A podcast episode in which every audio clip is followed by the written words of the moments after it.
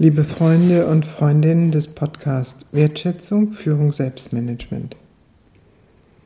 In den folgenden Podcasts möchte ich mich der Frage zuwenden, wie wir uns selbst führen. Und ich beginne damit, dass ich das Thema aufgreife, wie ich mich selbst annehmen kann.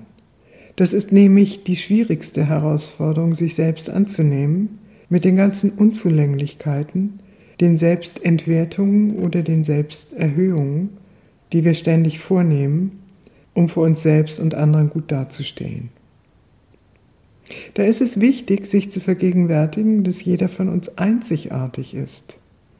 Wir sind nicht nur Ausdruck des einen, also der großen Symphonie der Schöpfung, sondern wir sind auch einzigartig, genauso wie ein Tropfen Wasser, oder das Kristall eines Wassertropfens einzigartig ist und in keiner Weise einem anderen gleicht, oder wie unser Blut einzigartig ist oder unser Fingerabdruck. Wir sind in dieser Einzigartigkeit eingeladen, uns zu erkennen und uns zu würdigen und wertzuschätzen. Jede und jeder von uns möchte gerne geliebt werden.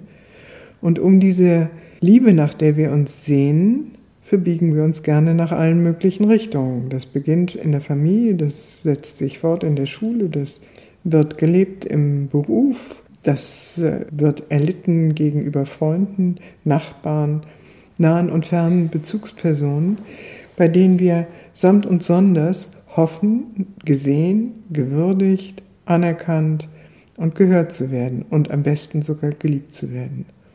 Doch der Königsweg dahin ist, sich selbst anzunehmen.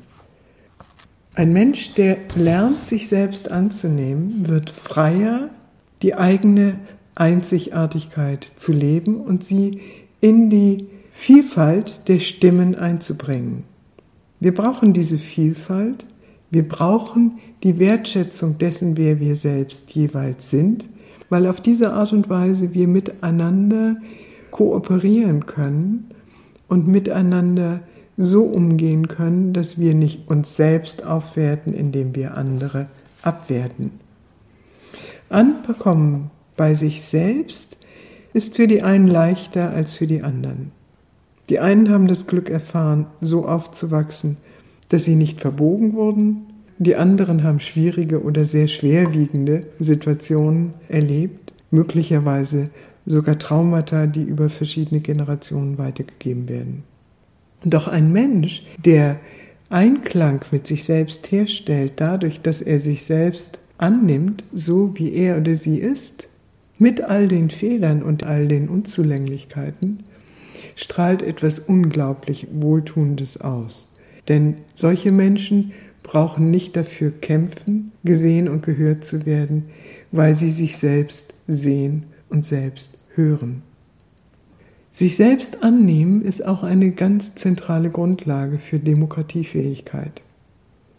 Die Angst vor dem Fremden, die inzwischen nicht nur in unserer Gesellschaft, sondern auch in anderen Gesellschaften so stark hochkommt, die Angst davor, durch das Fremde und das Andersartige und Unbekannte entwertet zu werden, hat wenig Chancen, wenn ich meinen eigenen Wert kenne wenn ich weiß, dass ich in Ordnung bin, so wie ich bin, trotz meiner Fehler bereit, aus diesen Fehlern zu lernen und weiterzugehen mit mir und anderen.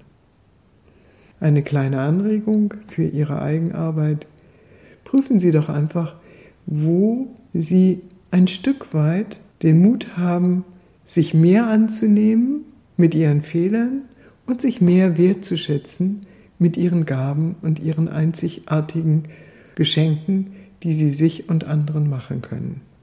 Und wenn Sie mehr zu diesem Thema wissen wollen, dann schauen Sie in das neue Büchlein von mir, Brevier zur Führungskunst, eine Ermutigung im Tao Verlag. Und an dieser Stelle machen wir beim nächsten Podcast weiter.